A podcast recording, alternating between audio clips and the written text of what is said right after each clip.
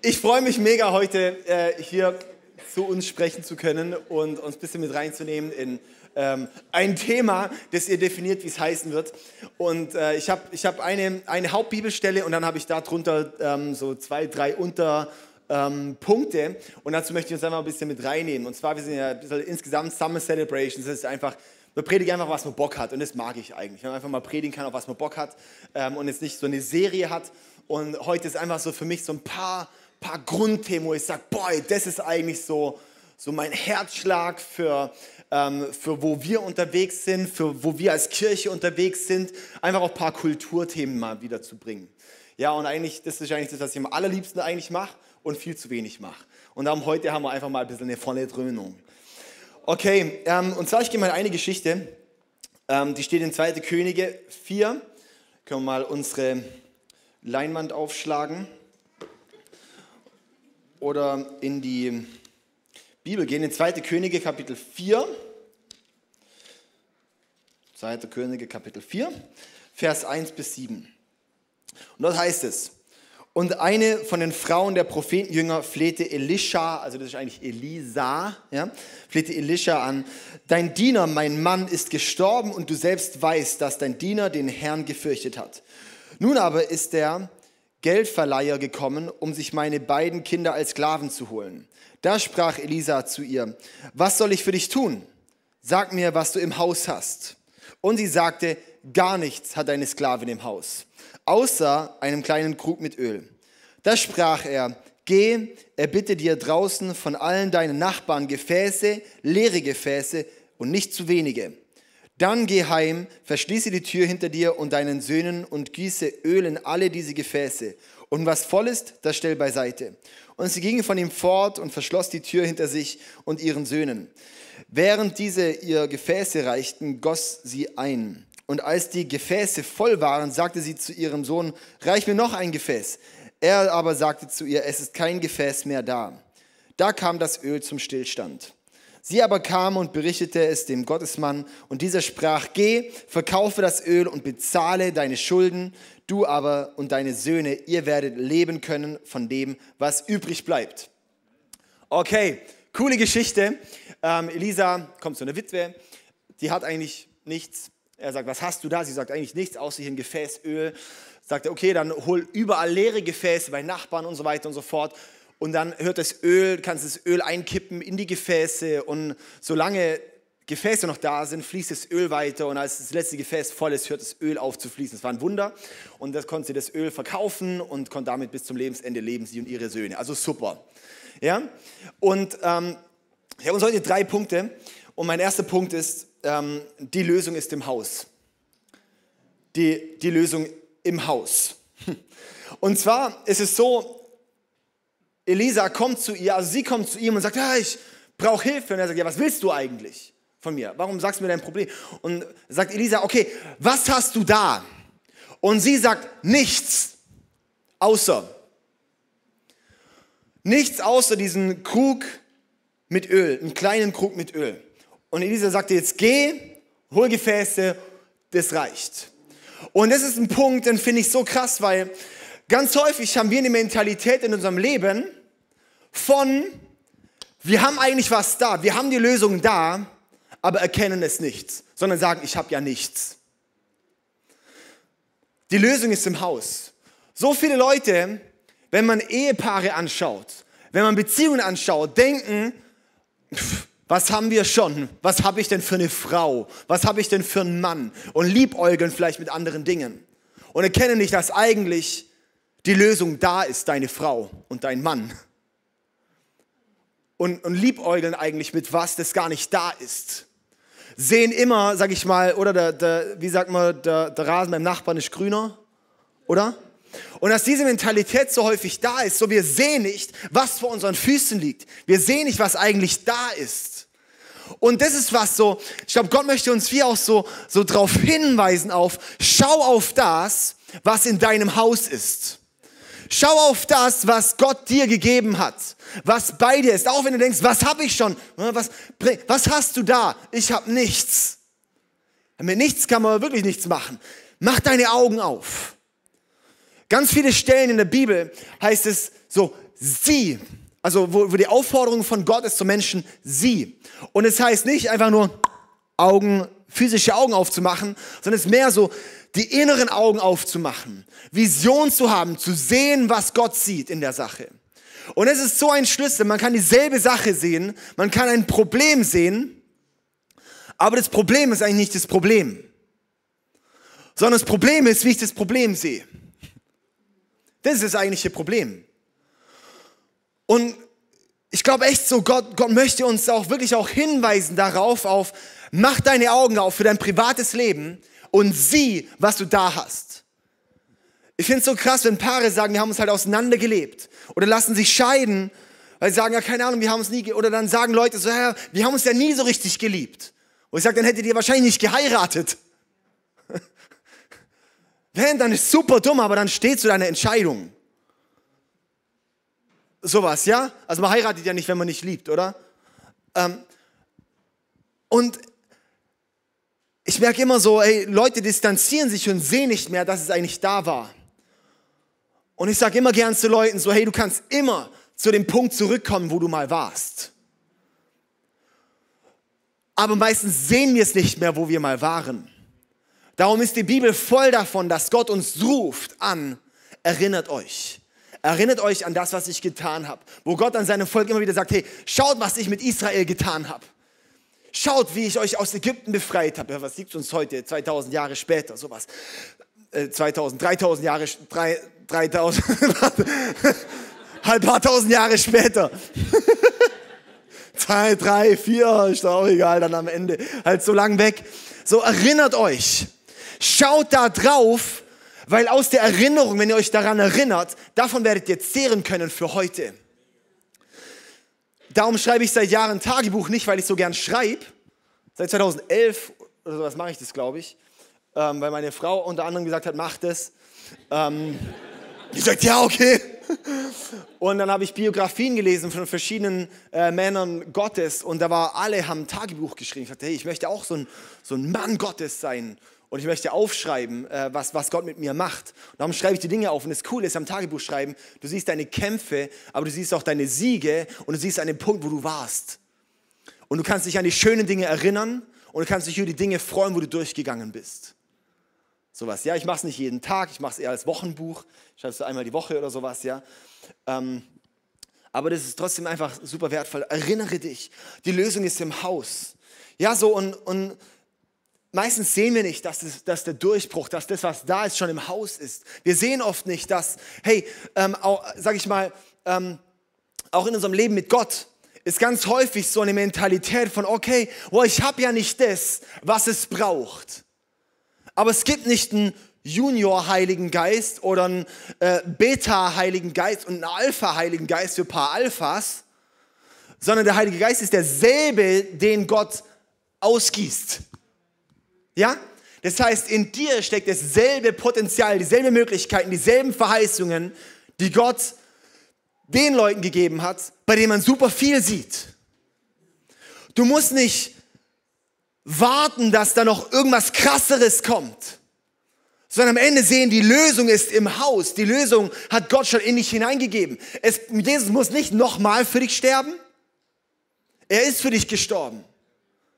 Das zu nehmen und zu sagen, ja, die Lösung ist im Haus. Die Lösung ist im Haus, auch im Sinne von, auch für die Kirche. So häufig ist eine Mentalität und hört man so, oh, hey, wir, keine Ahnung, es ist halt keiner da. Ich sag so, lass uns mal rumschauen und heute sind ja, ist ja gefühlt die Hälfte im Urlaub. Ähm, wir, wir schauen mal rum und dass wir sehen, hey, die Lösung ist im Haus. Ich finde es immer so faszinierend, immer wenn wir äh, Kirche gründen irgendwo. Äh, da sind wir dann, keine Ahnung, 30, 40, 50 Leute oder sowas. Und, und dann schreiben wir auf, was die Leidenschaften, was die Talente sind, was die, was die Gaben sind und du stehst dort und es malen wir dann auf und zeichnen es auf und kleben es dann an die Wand und merken erstmal, alter Schwede, was hier für ein Potenzial liegt. Was hier, es ist alles da, was wir brauchen. Es ist alles schon im Haus. Wir müssen nicht warten auf irgendeinen Punkt für irgendwann. Ja? oder ganz häufig hört man es eher unter Pastoren sowas, dass dann Pastoren sagen, oh, ich bete, dass Gott so ein paar krasse Millionäre schickt, dass die irgendwie so viel Geld geben, dass alle anderen nichts mehr geben müssen. Und sowas, dass wir uns alles kaufen können, was wir wollen. Wo ich denke, das ist so eine falsche Einstellung von ein paar Leute, die alles tun, sondern im Haus liegt die Power von, hey, hier drin liegt das Potenzial für alles, was Gott bewegen möchte mit uns. Weil Gott hat eine besondere Geschichte für uns hier im ICF Villingen. Und da hat Gott was in dein Leben reingegeben und Potenzial in dein Leben reingelegt. Und es darf entfaltet werden im Haus. Das darf hier im Haus auch entfaltet werden. Das darf ausgelebt werden und es darf gegeben werden. Ja, und das finde ich einfach so, ja Mann, ich, ich, ich, ich bete nicht für die paar krassen Leute, sondern ich sehe so, ey, jeder Einzelne hat Gott was reingegeben. Und das ist mein, mein ähm, ja, vielleicht auch doch hier, hier die, die Lösung ist im Haus. Ähm, ich finde es so stark, weil dann sagt Elisa, hey, was hast du denn hier im Haus? Und sie sagt, nichts, außer dieses Gefäß Öl. Und es hat realistisch für nichts gereicht. Aber wenn ich das nehme, was ich habe, was realistisch für nichts reicht, und es Gott zur Verfügung stelle, dann kann er es maximieren. Aber die Frage ist, bin ich bereit, das Gott anzuvertrauen? Bin ich bereit, meine Gabe, mein Talent, meine Zeit, die so begrenzt aussieht, das, was ich habe, Gott zur Verfügung zu stellen? Und was kann er daraus machen? Was kann er daraus bewegen? Mich fasziniert es einfach auch, gell, hier ähm, Metzgers hier in der ersten Reihe. Die kamen, äh, als wir ganz frisch in Singen angefangen hatten, kam die Familie Metzger dazu, da waren die Kinder noch mega klein, sowas ja, äh, fahren von Bad Dürheim immer nach Singen und ähm, es, war da, es waren keine Kinder dort. Es gab keinen Kindergottesdienst, gab, gab nichts dort. Und sie haben aber gesagt, hey, wir haben Vision dafür, dass hier in Singen was aufgebaut wird und dass dann in Villingen auch mal ein ICF starten wird. Und mit dieser Vision, so wir haben, was haben wir? Wir haben, wir haben nichts zu geben, außer dass wir Kinder haben, die eine Betreuung, wir haben einen Gottesdienst brauchen. Ja, okay, wir fangen einfach Kindergottesdienst an mit unseren eigenen Kindern. In der Stadt, wo man nicht mal wohnt, wo man nicht mal nah ist, wo nicht mal ein Umfeld direkt sein kann. Aber das haben sie gemacht und daraufhin hat es angefangen, dass eine Familie, die nächste Familie, die nächste Familie da geblieben ist und zu Hause gefunden hat, dann dass ein ICF Singen gebaut werden konnte, woraus dann ein ICF in Villingen entstehen konnte. Was es gebraucht hat, war einfach, was habt ihr im Haus? Ja, wir haben im Haus, keine Ahnung, es ist nicht viel da, wir haben unsere Kinder, das wir wo wir betreuen können, dieses kleine Gefäß, wo Gott dann was zum Überfließen bringen kann, dass wir heute sehen, was wir da haben. Und es ist so krass. Wir sehen meistens nicht, was Gott daraus machen kann. Wir denken oft nur in unseren normalen Möglichkeiten. Aber ich möchte dir echt auch sagen, hey, sieh mal, wenn Jesus in deinem Leben ist, die Lösung ist in deinem Haus. Und ist auch hier, sehe ich auch, auch die Kirche. Dieser Ort hier, auch unser ICF, ist ein Haus, wo sehr viel Lösung für dein Leben drin steckt. Bin ich der Überzeugung. Wir sehen so viele Leben, die transformiert werden. Leute, wo, wo wirklich was aufbricht. So was, hey, in dem Haus zu sein, das lohnt sich. Heißt im Psalm, wo es äh, Psalm, ich glaube 93 oder sowas heißt doch so, oder wer im, wer im Hause Gottes gepflanzt ist, der wird grünen. Wer im Hause Gottes gepflanzt ist, wird grünen. Das heißt nicht, dass alles immer nur grün ist, aber dass ich sehe, hey, wenn ich mich pflanze, dann, dann wird, was, wird was aufgrünen. Und dann kann es sein, dann ist vielleicht mal nicht immer das, was mich gerade interessiert. Nicht immer das, wie es gerade für mich ist. Aber ich weiß, in diesem Haus, da wird was bewegt. Ich finde es immer cool, wenn Leute so, nicht cool, aber interessant, ähm, wenn Leute einfach blind sagen, okay, ich, ich ziehe irgendwo hin. Das haben wir schon regelmäßig. Ich habe Leute, ziehen irgendwo weg, ja, und sind dann irgendwo im Nirgendwo. Und dann irgendwann so nach ein paar Wochen oder Monaten sagen sie, oh, ey, hier gibt es gar keine, gar keine Kirche so, gar keine Gemeinde. Und ich denke, Alter, such dir nicht einen Wohnort raus, wo es keine Kirche gibt, wo du gepflanzt sein kannst, wo was abgehen kann. Sowas. Und das merkt man erstmal, wenn du es nicht hast, was dir fehlt. Meistens weiß man erst, wenn du es nicht mehr hast, was dir fehlt. Ja? Ich glaube wirklich, die Lösung ist im Haus. Es ist, und das ist auch so was, darum bauen wir auch Kirche.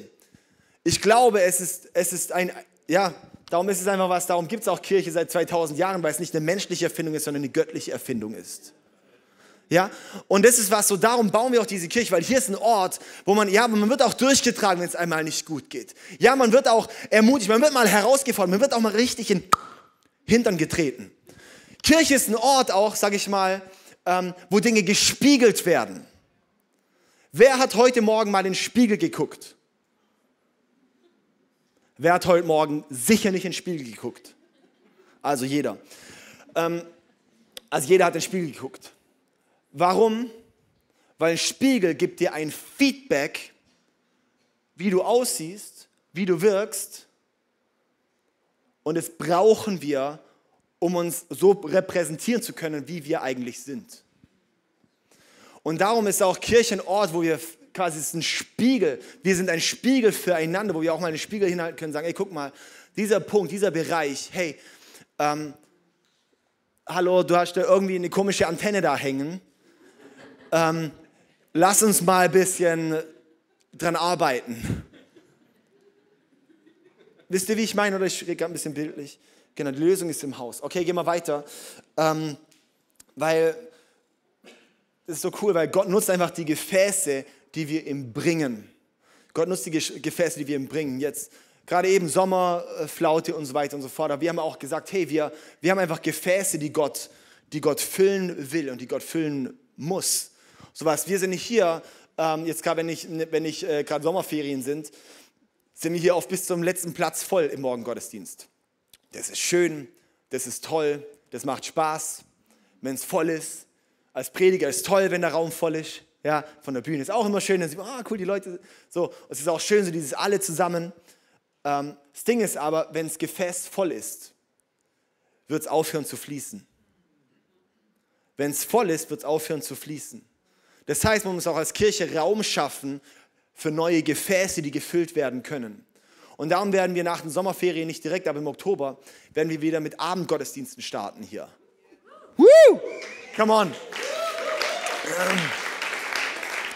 Ähm, wir werden, das wird noch nicht wöchentlich sein, aber so einmal im Monat ähm, werden wir anfangen und dann werden wir das, die Frequenz äh, wahrscheinlich dann hochschrauben nach und nach. Aber das ist einfach, wo wir sagen, hey, neues Gefäß zu schaffen, das wieder gefüllt werden kann. Wo Menschen kommen können, die vielleicht morgens nicht in den Gottesdienst kommen. Wo sich wieder eine Community auch bilden kann, wo man sich kennt. Wo, wo einfach Dinge entstehen können.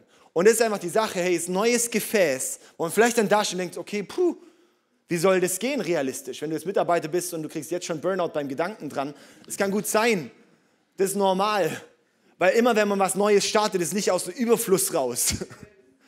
sondern meistens ist es immer ein Schritt von Risiko, ist immer ein Schritt von, okay, mein Gefäß ist eigentlich gerade, mein, mein Gefäßchen ist gerade so gerade gut gefüllt, wie es ist. So, ja, aber es, da, es darf überfließen.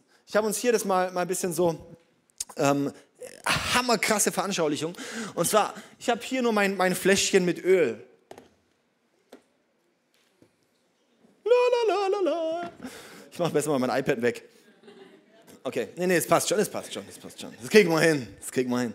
Okay, und jetzt habe ich dort ein Gefäß. Ah, so schön. Eine Tasse. Super. Und es fängt jetzt an zu fließen. Und es ist voll. Und es hört eigentlich nicht auf zu fließen. Aber jetzt, jetzt ist es halt vorbei. Ich kann nicht mehr einschenken. Ich kann nicht mehr einschenken. Erst wenn das nächste Gefäß da ist, kann ich das wieder einschenken, oder? Ergibt es Sinn? Zack. Das ist eine krasse Sache. Wenn ich jetzt ein drittes Gefäß hole,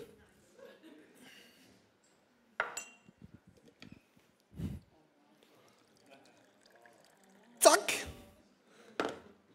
sogar mit Überfluss. Es läuft sogar über. Es hört, das Maximum ist einfach dort, wo es aufhört, dass ich mein Gefäß zur Verfügung stelle. So dass die Gefäße, die ich nicht herbringe und zur Verfügung stelle, die können nicht gefüllt werden. Ja? Okay, wie machen wir das jetzt? Lass mal einfach mal. Super. Okay, also jetzt kommen wir, jetzt gehen wir zum nächsten Punkt. Mein nächster Punkt ist das Potenzial im Haus. Also das erste war die Lösung im Haus, das zweite nenne ich das Potenzial im Haus. Okay? Also, das Potenzial im Haus. Jetzt muss ich nur kurz überlegen, jetzt muss ich, glaube ich, echt abkürzen. Ich liebe diese Themen, hey, könnt ihr ja nur drüber predigen, nur so Zeug. Okay. Ähm, Guti, sind wir noch da? Jetzt, das hat alle wieder brutal wach gemacht, gell? Boah, Veranschaulichungen sind echt der Hit, hey, das ist so heftig. Also ich bin eher, also meine Kreativität ist immer so abnormal krass bei Veranschaulichungen, muss ich schon sagen. Oh je, yeah. ich von Veranschaulichungen, super, ja. Genau. Wenn da zum Beispiel jemand sagt, hey, ich bin super in Veranschaulichungen überlegen, dann melde dich mal. genau, okay, also. Ähm, doch machen wir weiter, das Potenzial im Haus. Das Potenzial im Haus, nenne ich es mal.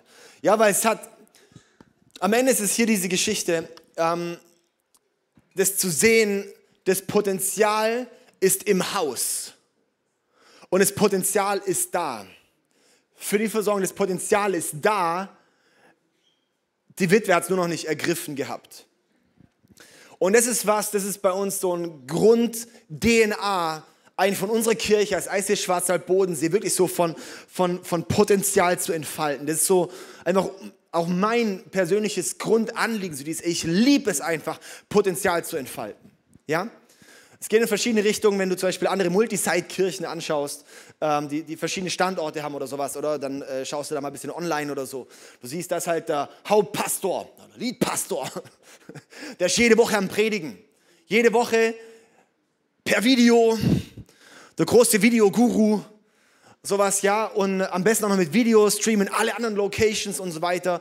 Und das kriegt man auch regelmäßig mitgeteilt von anderen größeren Pastoren, die dann so sagen, hey, warum machst du nicht Video in alle Locations, dann kannst du richtig noch mehr Pastor sein für alle. Und so würde ich sagen, nee, mein Anliegen ist nicht, dass ich da David Rominger Ministries starte, sondern dass wir hier einen Ort haben, wo mich Leute fragen, sonntags, wenn ich da bin, jede, fast jede Woche, checken Leute nicht, dass ich der Pastor bin, wenn ich irgendwie an den Orten bin. Und das ist super. Ich finde es richtig, ich finde es so hammer, weil, weil am Ende ist es, hey, ich liebe es viel mehr, wenn wir Potenzial haben, das entfaltet wird und predigen kann. Wenn du mal schaust, da Alessio, der predigt heute im Stream, sowas ja, äh, wir haben aus, aus Singen heute den Stream. Alessio, wenn du den anschaust, wo der seine erste Predigt bei uns vor ein paar Jahren gehalten hat und jetzt wieder heute predigt, alter Verwalter. Die ganzen Leute kannst du anschauen, wie sie, wie sie waren und wo sie stehen. Ja toll, wenn ich immer predige, wo sollen die Leute wachsen? Sowas, ja. Die, das, ist einfach, das ist einfach so abartig. Hey, das Potenzial liegt im Haus, das Potenzial liegt in den Leuten. Die Frage ist, lernen wir es zu entfalten? Und das ist sowas, ähm, eine, eine Geschichte, doch, ich lese den Vers kurz vor. Soll ich den Vers vorlesen? Ja, soll ich machen? Okay, machen wir kurz so. 1. Mose, Kapitel 14, Vers 14 bis 15. Und das ist eine Geschichte bei Abraham ähm, und Lot. Lot ist gerade gefangen genommen und so weiter. Das ist sein, was ist Schwager oder so. Ähm, und da heißt es, Abraham hörte, dass sein Verwandter gefangen äh, worden war. Und er zog seine Gefolgschaft zusammen, die in seinem Haus geborenen Sklaven. 318 Mann und nahm die Verfolgung auf bis Dan. In der Nacht teilten sie sich und, er, und seine Diener und er schlug sie und verfolgte sie bis Choba, das nördlich von Damaskus liegt. Er brachte die gesamte Habe zurück. Auch seinen Verwandten Lot und dessen Habe brachte er zurück und auch die Frauen und das Volk und so weiter. Und diese Stelle, die ist für mich so markant, weil Abraham, also Lot ist gefangen geworden und er zieht dann seine, seine Männer zusammen, seine Leute zusammen und er ist super erfolgreich. Er gewinnt gegen ein ganzes Heer mit seinen 318 Leuten. Und das Krasse ist, weil der Schlüssel liegt darin, er zog seine Gefolgschaft zusammen, die in seinem Haus geborenen. Sodass die in seinem Haus geboren und aufgewachsen sind und gebaut wurden. Das hat eine Schlagkraft. Jedes Detail, das wir in der Bibel sehen, hat eine Bedeutung. Und das ist auch so, dass, hey, im Haus geboren. Und es ist so stark, das ist so ein Schlüssel fürs Potenzial zu bauen das Potenzial zu entfalten das Potenzial zu kennen ist, hey, das Potenzial liegt im Haus. Und darum bauen wir auch hier in dieser Kirche, bauen wir Leiter. Wir holen nicht von extern, wir haben Locations, die wir gründen, wo wir eigentlich, wenn wir schneller vorangehen wollten, sollten wir einfach an Bibelschulen schreiben und sagen, hey, wir suchen einen Pastor ähm, oder sonst irgendwie sowas. Ja, und es gibt genug Pastoren, die gerne im ICF Pastor werden würden, gerne. Ja, und da kriegen wir auch regelmäßig Bewerbungen. Wir kriegen regelmäßig Bewerbungen von außen rein oder sowas, die sich als Pastor oder sowas bewerben. Und ich sage immer, bevor ich dich anstelle, würde ich von uns zehn andere Leute anstellen. Ich sehe Leute, seh, gehen Leute bewusst den Weg im Haus, werden Leute im Haus gebaut oder weil, weil sag ich mal, ist die, ist es, ist, sind die Werte vom Haus auch die Werte vom Herz. So was darum ist mir immer ein Anliegen, dass die Leute auch im Haus sind und im Haus sich entwickeln können und im Haus gebaut werden und daraus entsteht eine Schlagkraft für einen Sieg. Und es ist auch für uns in unserer Kirche eine DNA, wo ich sage, hey, ja klar, Leute kommen da natürlich von, äh, von irgendwoher, aber es ist nicht so, dass man dann direkt, okay, zack, rein und zack, sondern, sondern man wird gebaut. Man wird gebaut im Haus. Und das ist sowas, wo ich sage, hey, das wünsche ich mir echt auch als die DNA.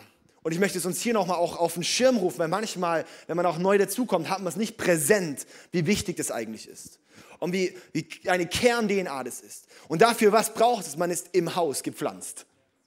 Man ist im Haus gepflanzt. Das heißt, pflanz dich im Haus und du wirst gebaut werden. Wir, ähm, letzte Woche, vorletzte Woche waren wir in Friedrichshafen im, ähm, im, im, ICF Startup und haben Simon und Michelle als äh, Standortpastoren eingesetzt. Das war cool, weil da waren wir mit einer ganzen Horde von Leuten so ein bisschen aus, aus dem ganzen ICF äh, Schwarzwald Bodensee verteilt dort und haben gesagt, alter Falter, wenn wir alle zusammen einen Standort hätten, so so die ganzen krassen Leute, die ganzen, wo wir gebaut haben, aus Villingen, aus Singen, aus Freiburg, aus Offenburg, Tuttlingen, Friedrichshafen, alle zusammen eine, ein Standort wären. Das ist ja komplett Eskalation. Es fällt manchmal gar nicht so auf, weil sich es verteilt. Ja? Aber das ist sowas, hey, man, man wird gebaut, wenn du, dich, wenn du dich pflanzt. Und ich möchte dich wirklich auch einladen, hey, geh den Weg und pflanz dich. Geh den Weg und stell dich zur Verfügung, dass du sagst, hey, auch bei mir kann es Potenzial erkannt werden und entfaltet werden. So war es ja mein Anliegen und unser Anliegen ist wirklich auch zu sehen, was hat Gott auch in dein Leben gelegt und wie kann das gebaut werden. Uns geht es nicht darum, oh cool, jetzt haben wir hier als Kirche diese Vision und jetzt mach du am besten bei dieser Vision mit, sondern was ist das, was Gott in dein Leben gelegt hat? Wenn wir das entfalten können, das ist die Vision von der Kirche. Nicht, dass du der Kirche dienst, sondern dass die Kirche dir dient. Ja? Und Sauenschlüssel, das waren, das waren Diener im Haus. Die waren im Haus und es waren Diener. Das heißt, wer denn zum Diener? Ganz banal. Ja? So, so, so cool. Simon, dem wir eben, der jetzt Location Pastor in Friedrichshafen ist, der hat als, vor vier Jahren hat er als Bufti bei uns angefangen, also Schule, Abschluss gemacht oder dann freies soziales Jahr im ICF und dann ist die letzten drei Jahre dann noch zusätzlich noch entwickelt und gebaut. Und es ist so krass zu sehen, dass jemand von vier Jahren vom Schüler zum Pastor wird. Und, und ich bin eher ein bisschen pingelig so, dann auch, auch, auch dort mit, mit Dingen. Und ähm, das ist so, aber er hat sich krass reingegeben und er hat sich bauen und pflanzen lassen. Wenn du dich im Haus pflanzt, wirst du gebaut werden. Und lass uns auch, auch für uns als, auch für alle Leute, die, die hier aktiv sind, möchte ich auch sagen, bekomm noch mal mehr diesen Blick für, wir wollen Menschen bauen. Es geht nicht darum, einfach hier irgendwas zu machen. Es geht nicht darum, Gottesdienst und halt eine Small Group und halt, dass der Laden läuft. Das ist Stillstand und Stillstand ist Rückschritt. Wir wollen erkennen, was Gott hineingelegt hat und das entfalten lernen und sagen, okay, ich mache nichts alleine. Ich mache nichts alleine. Hey, habe ich jemanden, den ich gerade beibringen, ausbilde? 2. Timotheus 2, Vers 2 heißt es, hey, Timotheus, such dir jemanden, dem du beibringen kannst, was du gelernt hast, der es wieder jemandem beibringen kann, was du gelernt hast und so weiter. Ja, das ist das Prinzip von, von Jüngerschaft. Das Prinzip von, und das ist Jüngerschaft, ist Potenzial zu entfalten, was Gott in den Menschen reingelegt hat und was Gott dort bereit hat, das zu bauen und zur Entfaltung zu bringen und zu entwickeln. Und es sieht unterschiedlich aus. Aber lass uns da echt einen Blick für kriegen. Und darum auch, lass uns identifizieren, so, hey, was ist das? Zu pflanzen und dann zu denken in Menschen. Nicht in Sache, nicht in To-Do, nicht in Aufgabe, sondern in Menschen. Ähm, es ist immer so dieser, dieses schöne Bild vom Goldgräber, finde ich immer so das schöne Bild. So Goldgräber, die graben ja einen Haufen Dreck weg um das Gold zu entdecken, oder? Und das ist, was Potenzial entfalten ist. Wir sehen das Gold im großen Dreckhaufen. Auch wenn es noch gar nicht unbedingt sichtbar ist. Aber was wir dann machen als Leiter ist, zu helfen, den Dreck auf die Seite zu räumen, dass es Gold zum Scheinen kommen kann. Darum ist Leadership meistens ziemlich dreckig, weil du bist dran, dass, dass, dass der Dreck weggearbeitet wird, dass du an Leuten schleifst. Es ist nicht immer nur alles schön und happy clappy. Ja, aber das ist das Starke am Potenzial entfalten. Da möchte ich kurz einen Blog einschieben und zwar auch für unsere Academy. Ähm, wir haben hier die, die Academy gestartet, genau aus diesem Anliegen raus, weil ich gemerkt habe, so hey, das ist meine Grundleidenschaft, das Potenzial zu entfalten. Und dann kam die Idee Anfang 21 so, hey, ich, ich kann mich nicht irgendwie einfach, ähm, ähm, ich, ich kann es nicht im One-on-One -on -One bei allen Leuten machen, wo ich gerne möchte. Ähm, und dann habe ich gemerkt, ey, wir haben ja noch andere krasse Leute, das habe ich nicht gemerkt, sondern das sehen wir natürlich immer. Wir haben so viele andere krasse Leute in dieser Kirche, die so viel zu geben haben, die sich auch viel im One-on-One -on -One investieren. Aber hey, wie wäre es, ein System zu haben, einen Ort zu haben, wo wir nicht nur ich und jemand, sondern das in viele Leute investieren kann gleichzeitig. Und dann nicht nur monoton von mir, sondern dann auch von den anderen krassen Leuten, die wir haben.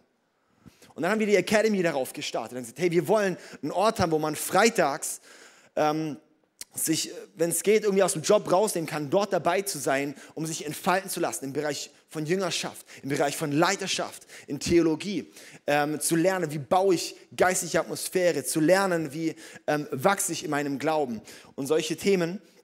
Und ähm, Darum möchte ich da echt auch noch mal, das ist, würde ich sagen, echt so ein, das haben jetzt den ersten Durchlauf durch und wir haben jetzt schon wieder über über 20 Anmeldungen oder sowas, ich weiß gar nicht genau wie viel.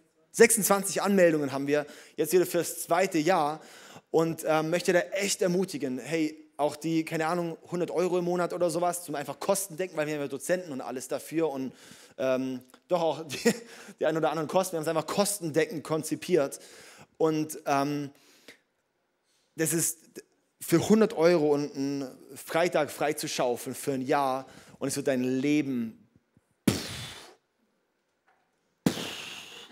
Ja? Möchte ich dich echt ermutigen, auch jetzt nochmal kurz drüber nachzudenken, dringend drüber nach. Ja, cool, anmelden und einfach anmelden. Super, machen wir weiter. Ich habe jetzt nur noch eine Minute Zeit, aber es reicht ja noch easy.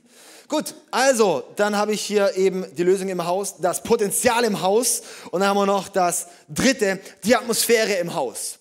Die Atmosphäre im Haus habe ich mal so genannt. Hey, das war irgendwie, da war ein bisschen so eine, eine Atmosphäre so im Haus ähm, und es ist nicht so eine Wolke 7, sphärisch, ich fühle dies und ich fühle das, sondern Atmosphäre, es gibt, ähm, es ist einfach ein, ein wahrnehmbarer Raum, sage ich mal, ja. Und ähm, das Krasse ist, die haben, ich finde es so schlimm, weil es dann heißt, okay, ähm, sie sagt, die Witwe sagt, reich mir noch mal Gefäße und die sagen, wir haben keine Gefäße mehr. Und Daraufhin hört das Öl auf zu fließen. Und dem Moment finde ich den traurigen Moment in der Geschichte, wenn wir keine Gefäße mehr haben, die wir ihm zur Verfügung stellen, hört das Öl auf zu fließen. Und das Schlimmste ist, was, wir, was passieren kann, ist, wenn, wenn Glaube weg ist und keine neuen Gefäße mehr gefüllt werden können. Und ähm, für uns als, als Kirche gibt es Dinge, die machen uns aus. Das macht einfach uns aus und es ist so, geben wir uns zur Verfügung, auch dort als Gefäße dorthin, äh, mit einem Glauben. Und es gibt Dinge, die bauen Glauben und es gibt Dinge, die zerstören Glauben. Ja? Ähm, du hast noch ein paar Minuten Zeit, ich sag, ich sag gleich Bescheid. Ich über, ich über, okay, dann überziehe ich halt heute mal. Ähm, okay, also ich möchte da, ähm, doch, ich, ich glaube diese Stelle hier. Ähm, die habe ich jetzt hier nicht auf, auf der Folie, aber ähm, ich nehme die jetzt mal kurz hier in Apostelgeschichte 16 ist das nämlich. Ähm, Apostelgeschichte 16, da sind Paulus und Silas gefangen und ähm, dann ist es so, dass die äh, um Mitternacht aber beteten Paulus und Silas zu Gott und stimmten Lobgesänge an und die anderen Gefangenen hörten zu. Da gab es auf einmal ein starkes Erdbeben und die Grundmauern des Gefängnisses wankte. Uni unversehenes, meine Augen, Alter, unversehens öffneten sich alle Türen und alle Gefangenen fielen die Fesseln ab. Allen Gefangenen fielen die Fesseln ab. Und dann geht es weiter und dann wurde das befreit und eine ganz coole Geschichte. Ich finde es so eine heftige Geschichte. Paulus und Silas sind im Gefängnis, die zwei und ein Haufen andere. Und die zwei beten an. Und was passiert? Bei allen werden die Fesseln geknackt. Und es ist etwas, was für mich so krass ist, was Kirche ausmacht, ist, unterschätze nie die Auswirkungen von deiner Anwesenheit, von deinem Gebet, von deiner Anbetung für das, was am anderen Ende vom Raum passiert. Ja? Die Fesseln springen von allen auf, weil diese zwei Typen dort anbeten. Das sind vielleicht auch Schwerverbrecher gewesen und so weiter und so fort. In diesem Gefängnis denen brechen die Ketten auf und später heißt es noch, und Gott rettete sie. Ja, das ist schon eine ziemliche crazy Geschichte. Und ich wäre einfach so, hey, wir dürfen echt nicht unterschätzen, was für eine Power in deinem Glauben steckt. Was für eine Power in dem steckt, was du machst auf alle anderen.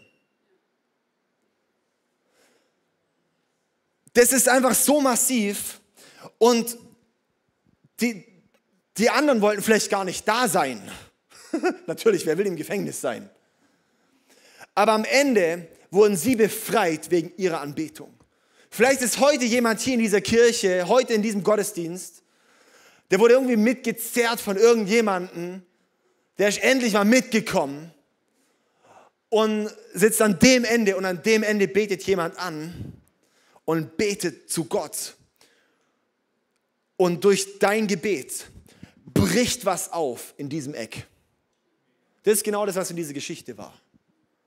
Das ist so, ja Mann, ey, unterschätze nicht, was darin passiert. Und darum ist mir so wichtig, was für eine Haltung haben wir, wenn wir hierher kommen? Was für eine Atmosphäre präge ich mit meiner Anwesenheit? Und nicht Atmosphäre von sphärisch, sondern einfach so, hey, bin ich da im Glauben? Bin ich präsent? Bin ich pünktlich? Soll ich was sagen, wenn du zu spät kommst, ist es eine Haltung von, ich habe eh keine Erwartung, dass heute was passiert.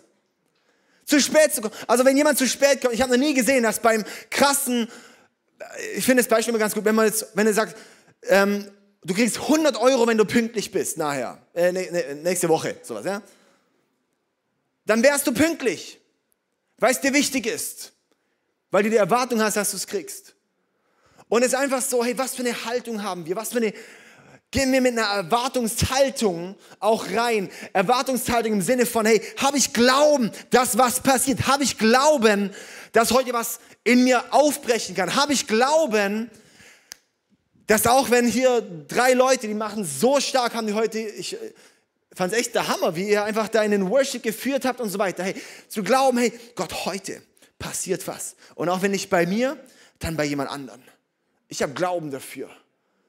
Und weißt du, wenn Glaube zeigt sich, Glaube wird sichtbar, Glaube drückt sich aus, Glaube äußert sich, genauso wie sich Liebe äußert. Ich sage nicht so, Sarah, ich ja, hab dich lieb. Ich liebe dich. Dann sag's auch deinem Gesicht, hey. Gell? Also, ähm, es drückt sich aus, wenn ich es ernst meine. Ja, hey, da siehst du was. Darum sage ich auch immer wieder Worship-Leitern so, wenn du anbetest auf der Bühne, schau, dass du auch die Augen offen hast. Weil Leute sollen in deinen Augen sehen, wie du Jesus liebst. Das ist nicht, dass man rumguckt sowas, sondern dass man sieht so in den Augen, in den Augen siehst du was. Ist, die Augen sind das, das Tor zum, zum, zum Inneren, oder? Okay, ähm, eine, eine Haltung, eine Atmosphäre von Begeisterung, eine Kultur von Begeisterung. Das ist was, ist einmal unser Wert, begeistert, oder? Wir haben unsere sechs Werte, kennen leider einige nicht, aber das ist eine unserer Werte, begeistert. Leidenschaft, Begeisterung. Weißt du, begeistern, enthusiastisch, kommt aus dem Griechischen ursprünglich von entheo, also entheos. Das heißt, in Gott. Daher kommt eigentlich enthusiastisch. Das heißt, enthusiastisch war im 17. Jahrhundert, war das ein Schimpfwort für Christen, die ein bisschen auf fromm gemacht haben. Die so enthusiastisch gewirkt haben, weil Leute gedacht haben, das ist nicht echt, dass sie gerade begeistert sind von Gott. Krass, gell? Und dann wurde das einfach ein deutscher Begriff, so klassisch, so enthusiastisch, so als, als begeistert, als offen, als lebendig, sowas, ja? Aber das eigentliche Wort ist, es ist, heißt, in Gott zu sein. Warum? Weil die Freude an Gott ist meine Stärke. Darum sind wir hier auch ein Haus und es ist nicht einfach, oh ja, bist du viel Hype. Hey, du, äh, du, selbst wenn, wir dürfen Spaß haben. Wir dürfen Freude haben. Wir dürfen uns mit Begeisterung rangehen. Sorry, Begeisterung steckt an. Wenn Menschen Christen sehen, die so eine Fresse ziehen. Nietzsche hat mal gesagt, oder Nietzsche hat gesagt, ich würde ja an Gott glauben, wenn die Christen erlöster aussehen würden. Das war schon vor einigen Jahren so.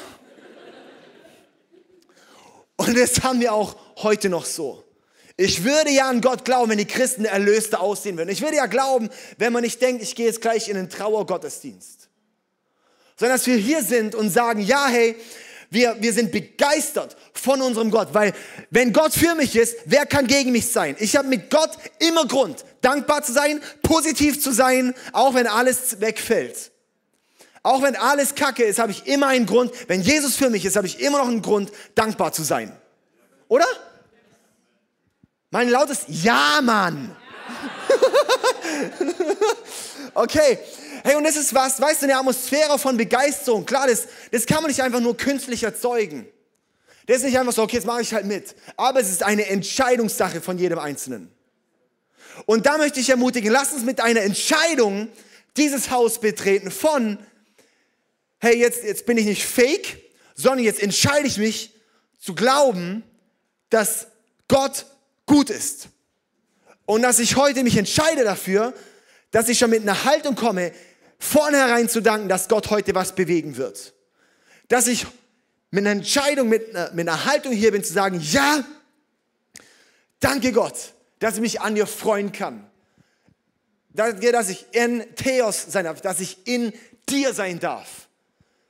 Weil wenn ich in Gott bin, das ist, das, das ist einfach Glück. Das ist einfach Freude. Das dürfen wir hier ausdrücken. Und darum merke ich meistens, ich glaube, in, in, Deutschland ist nicht das Problem so von, oh, es ist alles Hype, sondern das Problem ist, wir, kriegen unser, wir kommen nicht aus unserer Komfortzone raus. Wir sind nicht in der Gefahr, dass wir, dass wir, dass wir zu begeistert sind, wir Deutschen. Sondern wir sind in der Gefahr, dass wir durch Scham unterdrückt werden. Dass ich nicht aus mir rauskomme und da was nicht, nicht, nicht, nicht sich richtig entfalten kann. Weißt du, eine, eine Atmosphäre nimmt jeder wahr in einem Raum. Jeder. Und die ist drückend, die kann schwer sein, die kann dunkel sein, die kann leicht sein, die kann, kann kannst du unterschiedlich, kannst du das, das hilft auch mal, das auch, auch zu formulieren für sich selber. Was war heute für eine Atmosphäre? Und es nicht im Sinne von Gefühl, sondern wirklich so mal, was ist, was war heute? Und es mal wahrzunehmen. Weißt du, Gott hat uns so geschaffen, dass wir das auch wahrnehmen können. Und dann mal zu fragen, könnte ich prägen und gegensteuern? Und es ist nicht die Verantwortung hier von ein paar Leuten, sondern von uns allen. Sodass wir alle sind, davon, sind dafür verantwortlich, was ist hier für eine Atmosphäre, was ist hier für eine Kultur, was ist hier für eine, für eine Haltung und die macht was aus. Ja, manchmal betrittst du einen Raum und denkst einfach so, Wah! ich kam gerade so, mir geht es gerade so, weil ich bin hier in einem Umfeld von Leuten, wo ah, das tut so gut. Weißt du, und, und das ist genau das, ich, ich wünsche mir, dass hier Gefangene kommen können. Und dass das aufgebrochen wird wegen deinem Glauben, wegen deiner Haltung, wegen der Kultur, die du prägst. Das sind wir. Und das ist was, ich denke, das, das, ist, das ist ein bisschen vielleicht auch verloren gegangen. Aber es ist nie zu spät, es wieder zu beleben. Darum lass uns wirklich auch heute das nochmal als eine Entscheidung treffen. So fand wir als ICF in Villingen, wir haben eine Kultur, ja, von Erwartung. Wir haben eine Kultur von Hunger an Gott. Wir haben eine Kultur von, von, von Begeisterung. Wir haben eine Kultur, dass Potenzial entfaltet werden kann. Wir haben eine Kultur von Initiative. Ich warte nicht, dass irgendjemand tut, sondern hey, ich bin. In meinem Haus ist die Lösung. Oder? Super. Sehr gut. Das ist das finale Zeichen, jetzt langt's. Also, ähm, dann lass uns doch mal kurz, also ich, ich mache jetzt einfach hier so einen Punkt. Ich fand das jetzt, ähm, genau, machen wir hier einfach einen Punkt. Ähm, lass uns aus diesem Holy Moment jetzt direkt ins Slido gehen. Wow! Okay. Full House, entdecke die Power in deinem Leben. Nichts außer, streck dich aus nach mehr. Vom Öl des Überflusses. Ist das gut? Oh, das wird mich erst so. Oh, jetzt äh, Multi. Was? Sag's mal laut. Ölkrise, nicht für Gott. Alter, Sicko. Boah, Ölkrise, nicht für Gott. Boah, da kommt man bestimmt auch einen guten Algorithmus rein. Okay. Können wir noch irgendwas reinmachen, noch Corona oder so, dass wir direkt nochmal den Algorithmus ist super. Okay, also, äh, ja genau, okay. Blumen, kann man das jetzt, nee, genau. Dein Haus. Alter, das ist cool. Hammer. Haus, Hausgeburt bevorzugen. Hausgeburt. Das kommt nur kurz hier. Eieiei. Richtig gut. Guck mal, das ist einfach so cool. Unbenannten.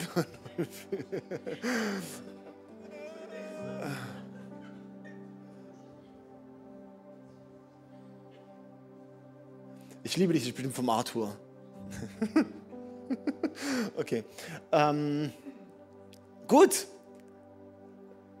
Äh, ich bin jetzt zu kompliziert zum Abstimmen, aber das suchen wir noch raus dann, oder? Ist das gut? Ölkrise hört sich schon gut an. So, für Ölkrise, ist Ölkrise okay? Nehmen wir Ölkrise, okay. Machen wir mal Ölkrise. Ah, super, jawohl. Machen wir Ölkrise. Okay, Hammer. Ja, ist super. Gut, ey, dann lass uns dann aufstehen, möchte einfach noch mit uns zusammen beten. Ah, schön, Leute. Okay, und jetzt möchte ich uns einfach einladen, heute, ähm, wie mal kurz, einfach so innerlich so, einfach so eine Tasse zu nehmen. Ja, also wie auch zu sagen, hey Gott, jetzt, was, was ist mein, mein Gefäß, das ich jetzt noch bringen kann? Was ist das Gefäß, das ich habe, das ich bringen kann und das du füllen kannst? Ja? Und dann einfach auch, auch wirklich auch dieses, hey, lass uns, lass uns das auch ganz konkret jetzt leben, auch wirklich im, im nächsten Moment, auch wir werden noch, noch in ähm, zwei, zwei Lieder zusammen einfach äh, Gott anbeten. Und lass uns da mal wirklich mit einer Haltung rein, so von, ja, hey, es geht jetzt nicht nur um mich. Wir haben so eine krass ich-zentrierte Anbetungskultur. Sondern auch mal in eine Kultur, lass uns mal in ein Ding rein von, ja Mann, wir gemeinsam beten jetzt unseren Gott an. Ich bin jetzt wie dieser Paulus und Silas im Gefängnis. Und ich bete dort an. Und ich schaue mal, was da drin passiert. Okay? Und Jesus, danke ich dir einfach so sehr für diesen Sonntag. Ich danke dir, dass du so viele Gefäße hier hast. Danke, dass du die Lösung im Haus hast. Herr, und ich bete, wow, dass wir wirklich nochmal die Augen geöffnet bekommen für das eigene Potenzial und mit einem Blick reingehen, so von, hey, wie bin ich, wie kann ich jemandem helfen, sein Potenzial zu entfalten? Und Jesus, ich bete jetzt auch, dass wir wirklich hier ein Haus sind, wo die Atmosphäre, wo die Kultur, wo das, was da ist, Menschenleben verändert. Wo ich sage, boah, an diesem Ort, da ist so eine Power da, dass ich sonntags nicht auf die Idee komme, liegen bleiben zu wollen, oder an See gehen zu wollen und sagt, boah, ich, ich muss auf jeden Fall zuerst dorthin und dann. Und dass dann Freunde fragen, hä, warum? Äh, wo, wo bist du? Ich bin in der Kirche. Hä, wie ist Sonntagmorgen? Wie, wie? Ja, das ist so krass, da passiert sowas, dass, dass, dass ich, ich da sein möchte. Ich bete, dass hier die Kultur was ist, wo, wo Menschen einfach anziehen und sagen, in diesem Ort, da möchte ich sein. Und dass in dieser Kultur du wohnst, Jesus. Danke. Amen.